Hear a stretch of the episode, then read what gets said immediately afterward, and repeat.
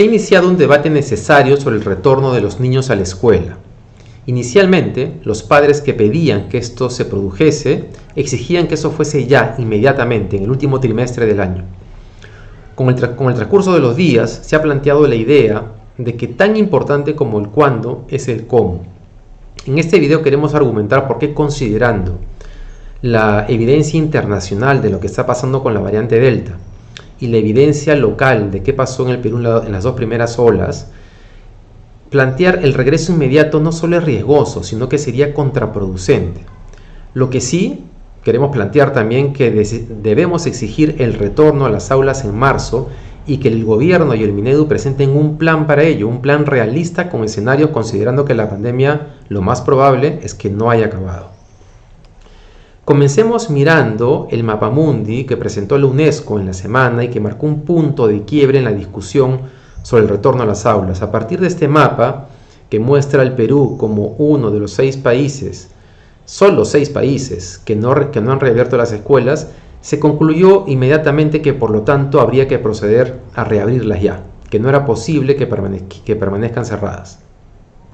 Sin embargo, queremos recordar dos variables que nos parecen importantes porque no es conveniente tomar una decisión de esta relevancia a partir solamente de, esta variable sin cruzarla con otras y sin tomar en consideración qué está pasando en el mundo. Tenemos la ventaja de que muchos, de que muchos países llevan, nos llevan tiempo, ellos están ya en la tercera o en la cuarta ola y tenemos que aprender de eso que está pasando.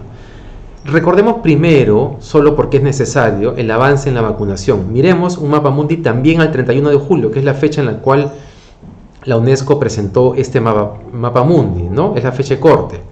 Como veremos, salvo África y algunos países del Asia, el Perú está entre los países del mundo con el menor avance en el nivel de vacunación. Estamos alrededor del 20%. Y acá una cosa importante porque se está comparando el Perú con Chile. Chile tiene, y Uruguay también, casi el 70% de su población vacunada, entre ellos a los docentes. Entonces, no es prudente compararnos con esos países para plantear un retorno a la escuela. Ahora miremos una variable adicional y que es muy importante por lo que viene pasando con la variante Delta. Miremos un mapa mundi de las muertes por cada 100.000 habitantes en el mundo para recordar que el Perú estuvo o fue el país con la mayor cantidad de fallecimientos por cada 100.000 habitantes. Y este dato es importante por dos razones. Primero, porque en la estadística global perdimos de vista que el Perú también tuvo una de las tasas más altas de mortalidad de niños por COVID-19.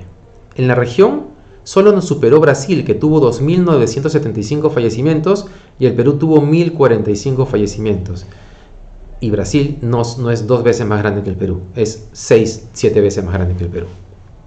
Y este dato nos lleva al segundo dato relevante por lo que viene pasando en el mundo con la variante Delta, y es que en el mundo se está registrando cada vez no solamente una mayor cantidad de niños contagiados de la variante Delta, del COVID-19, sino una mayor proporción de niños del total de contagiados.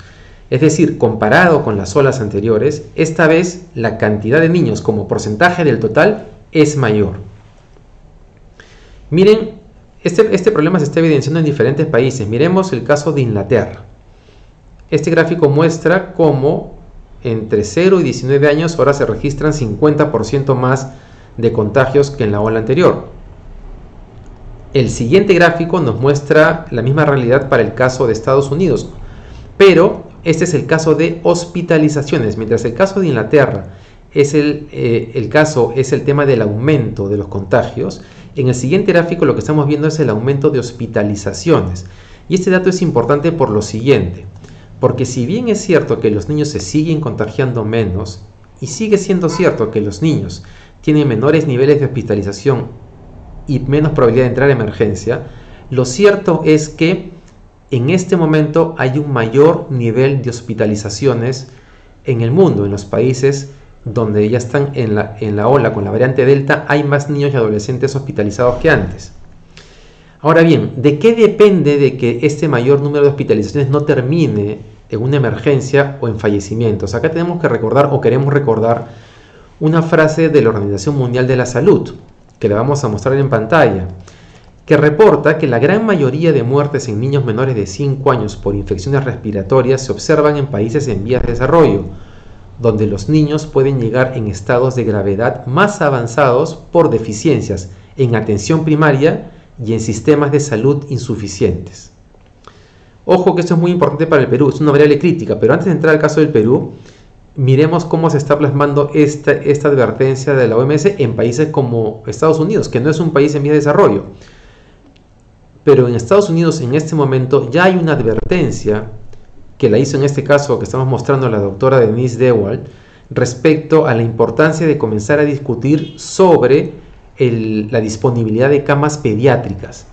Este es un hilo que lanzó la doctora Dewald y queremos mostrar uno de los mensajes en ese, en ese hilo, que también lo muestro en pantalla, que dice, si solo el 1% de los niños que se contagia de COVID-19 requiere hospitalización y solo un tercio de ellos requiere de cama UCI, la capacidad de camas pediátricas existentes se abrumaría rápidamente si la variante Delta se propaga en las escuelas tan rápido como se modela, es decir, como ya están proyectando que va a pasar.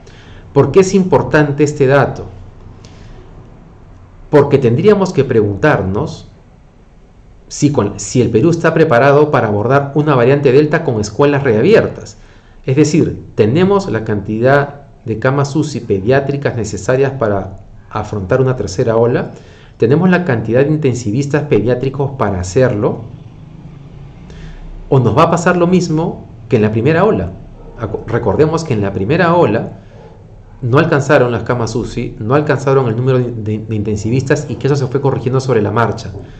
El problema que tenemos es que la información reciente, la información sobre la variante Delta respecto a su impacto en niños y adolescentes es muy reciente entonces lo más probable es que no, hayamos tenido tiempo para adaptarnos a lo que puede pasar con la tercera ola. Y solo recordemos que ya en la segunda ola los especialistas pediátricos advirtieron del aumento de casos eh, de COVID-19 en niños y adolescentes y que había una mayor, una, mayor, una mayor derivación en casos de afectación pulmonar. Además de eso hay otras variables que no debemos perder de vista y que tal vez explican lo sucedido también en la primera ola y la, segunda. Y es que en el Perú tenemos un serio problema de obesidad infantil. Estamos en los primeros lugares de la región con este problema en los niños. Y este tema de la obesidad es una comorbilidad importante para los contagios del COVID-19. Tenemos una variable, una variable adicional que es muy importante para el caso del regreso a la escuela, el transporte público. A diferencia de países como Estados Unidos, donde los niños estudian muy cerca o estudian en la, localidad donde viven, en el caso del Perú los niños se transportan a la escuela en transporte público. En transporte público que para repleto y que es de muy mala calidad. Queremos, para terminar con, el tema internacional, eh, relacionado con este tema de que puede ser contraproducente, mirar lo que está pasando en un lugar como Mississippi, que tiene 36% de avance en vacunación, es decir, más que el Perú. Y miren lo que está pasando. Estamos acá mostrando el tweet de ABC News. Después de una semana de haber abierto las escuelas, ya están dando marcha atrás. Ya hay 20.000 niños que están en cuarentena en este momento, en solo una semana. Bien, entonces, ok, nuestra posición es entonces que no vuelvan nunca los niños a la escuela. No, sí creemos que es importante exigirle al gobierno y al Minedu que ya no podemos pasar por alto esto, debimos exigirlo antes un plan para regresar en marzo, porque es clarísimo que los niños están pagando un costo emocional y en, términos de aprendizaje que es muy grande y que han sido los principales olvidados de la pandemia. Entonces, requerimos un retorno seguro a las aulas en marzo. Para, para, para, ese momento ya estaremos en la bajada de la tercera ola, es lo más probable, con una mayor parte de la población vacunada, incluidos docentes y niños. Por lo tanto, es más realista pensar que en ese momento es más seguro volver al, aula. Ahora, de todas maneras, necesitamos no confiarnos y decir, ya en marzo estamos vacunados, todos regresamos al aula, porque hay un escenario en el cual eso tampoco sea, sea realista. Es decir, los científicos ya no creen que sea posible alcanzar la inmunidad de rebaño en el mundo. ¿Por qué? No solamente por el problema de la disponibilidad de vacunas, que los países desarrollados siguen acaparando las vacunas, sino porque hay buena parte de la población en diferentes partes del mundo que no quiere vacunarse. Y siendo así, mientras el virus continúe propagándose en el mundo, lo más probable es que aparezcan nuevas variantes. Y no sabemos qué nos van a traer esas nuevas variantes en términos de contagios o de resistencia a las vacunas. Por eso es que lo que necesitamos es que el Minedu presente un plan con escenario. Si el próximo año resulta que el COVID logramos vencerlo por alguna razón extraña, los niños volverán todo el año a clase sin ningún problema. Pero tal vez lo más sensato sea tener un plan que considere una mezcla de educación presencial con no presencial. Eh, ojo que eh, esto es algo que ya una dirección del Ministerio de Educación ha planteado, que es la Dirección General de Educación Superior, que está trabajando en ese escenario con las universidades públicas.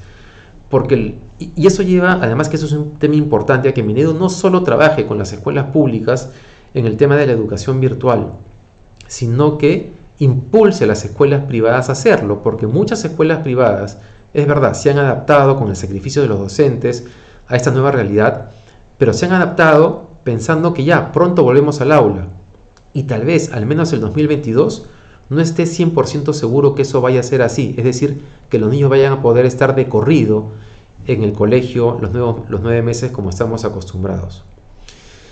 Bien, queremos solamente mencionar un punto adicional. El gobierno también requiere un plan de espacios públicos, en general, pero específicamente para el verano. Recordemos el verano anterior y el drama de que el gobierno le pidiese a las familias mantenerse en sus casas, en un país de viviendas precarias, de condiciones precarias y con el sol eh, agobiante del verano. Necesitamos un plan específico para el verano, para que los niños tengan espacios públicos donde eh, salir a jugar, a recrearse de manera segura. Bien, solo queremos terminar diciendo que como vemos, esta pandemia nos está pasando la factura por todos aquellos temas que descuidamos, en buena parte porque creímos que el crecimiento económico derivaría automáticamente, tarde o temprano, eh, por obra y gracia de la mano invisible, en desarrollo. Y no fue así ni será así. Si hubiésemos tenido y puesto el acento sobre, estas, sobre esos temas, educación pública, salud pública, transporte público y espacios públicos, eh, tal vez los costos de la pandemia estuviesen siendo mucho menores en este momento.